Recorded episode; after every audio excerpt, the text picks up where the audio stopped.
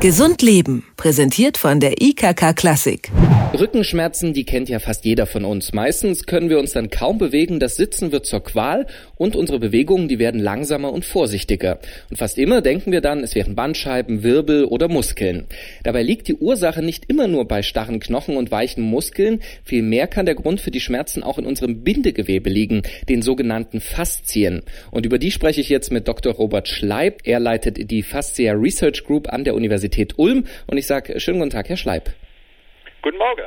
Ich äh, muss ja sagen, ich habe bis heute den Begriff der Faszien noch nicht gehört. Was kann man sich denn darunter vorstellen?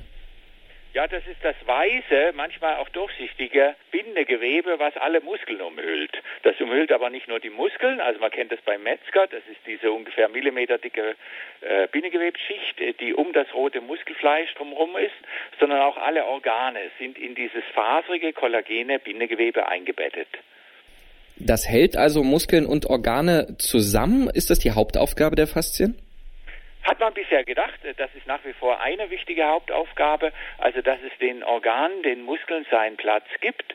Jetzt sind aber in den letzten Jahren noch wesentliche andere Aufgaben entdeckt und klar beschrieben worden. Wie sehen die denn aus? Das eine ist, dass die muskuläre Kraftübertragung ganz wesentlich geändert wird über die umhüllenden und auch den muskeldurchdringenden Faszien.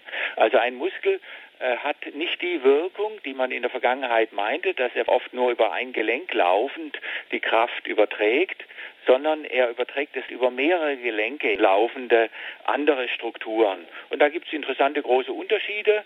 Zum Beispiel hat man bei spastischen Kontrakturen festgestellt, dass wesentliche Probleme von denen daher kommen, dass die Gegenspieler mehr unter Spannung gesetzt werden. Und da hat man jetzt neue Möglichkeiten auch beschrieben. Also es wäre ein Aspekt, die muskuläre Kraftübertragung.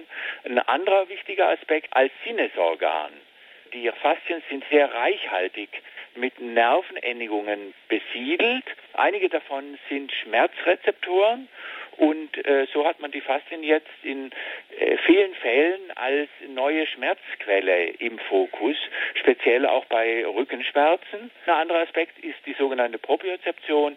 Das ist also die gesunde, die normale Körperwahrnehmung, dass ich weiß, wo mein Arm im Raum ist, wie viel Gewicht eine Fußsohle im Verhältnis zur anderen hat. Das braucht man also im Alltag. Und da hat man bisher gemeint, es käme nur von den tiefliegenden Gelenkrezeptoren oder von den Muskelspindeln oder von der Haut. Und jetzt in den letzten Jahren ist rausgekommen, dass das auch ganz wesentlich von den Faszien als Sinnesorgan ausgeht. Also extrem viele Aufgaben, äh, die die haben. Ich kann mich ja noch nicht selber aufschneiden und reingucken, woran merke ich denn, äh, wann meine Faszien gesund oder nicht gesund sind? Wenn Sie einen jugendlichen federnden Gang haben, dann liegt die Vermutung nahe, dass Sie gesunde, elastisch federnde Faszien haben. Wenn man alt ist oder als Stubenhocker die Faszien nicht richtig pflegt, dann verfilzen die. Jetzt haben Sie schon gesagt, wenn man sich wenig bewegt, dann werden die spröde, dann kommen im Zweifelsfall eben auch die altbekannten Rückenschmerzen zustande. Was genau schädigt denn? Ist das nur die Nichtbewegung? Ja, die Nichtbewegung ist ein Faktor. Dann auch zu einseitige Überlastungen. Das ist spannend, dass das äh, sogar ähnliche Funktionen hat.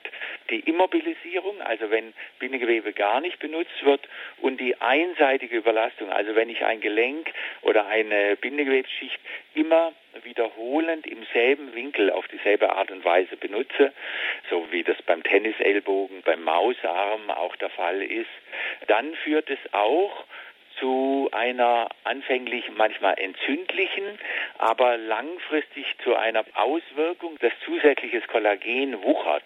Und das ist diese Verfilzung, die wir jetzt genauer untersuchen. Wenn mir der Rücken wehtut, dann äh, wurde immer gesagt, du musst die Rückenmuskeln trainieren. Bindegewebe, das kennt man ja, wenn überhaupt, eher so aus, ich sag mal in Anführungsstrichen, esoterischen Sportarten wie Yoga oder Pilates. Müssen wir jetzt auch aus äh, sportlicher Sicht darüber nachdenken, anders unseren Körper zu stärken? Ja, natürlich. Und das war in der Vergangenheit zu sehr im Hintergrund. Man wusste, dass zum Beispiel, wenn man sich mit dem runden Rücken nach vorne beugt, wie an einem Rudergerät, dass man dabei eigentlich mehr die Faszienstrukturen des Rückens trainiert und belastet als die roten Rückenstreckermuskeln selber. Daher hat man angenommen, dass man im Fitnessstudio eben auch das Bindegewebe mittrainiert. Das tut man aber genauso wenig effizient wie ein Krafttrainingsmensch seine Ausdauer trainiert. Das ist jetzt eben ein neuer Bereich, das sogenannte Faszientraining. Da geht man vor allen Dingen in endgradige Dehnungen, belastet dort mit kleinen Federungen die Kollagenstruktur und wartet dann drei, vier Tage, bevor man den Reiz wiederholt. Dann geben Sie uns doch äh, zum Schluss äh, noch eine kleine Trainingsidee. Was können wir denn machen täglich, um unsere Faszien zu stärken? Eigentlich man wieder in den Hinterhöfen das Gummitwist einführen, also wieder federnde, hüpfende Bewegungen. Für Erwachsene würde ich eher sagen, zweimal die Woche versuchen Sie eine Treppe hurtig hochzuspringen und äh, dabei auch die Sekunden zu zählen und zu gucken, möglichst äh, wenig Geräusch dabei zu machen.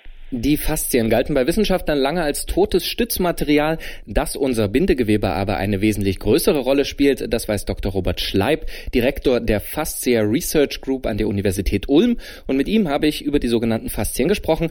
Ich sage vielen Dank für das Gespräch, Herr Schleib. Gesund Leben, präsentiert von der IKK Klassik, gibt es auch zum Nachhören als Podcast.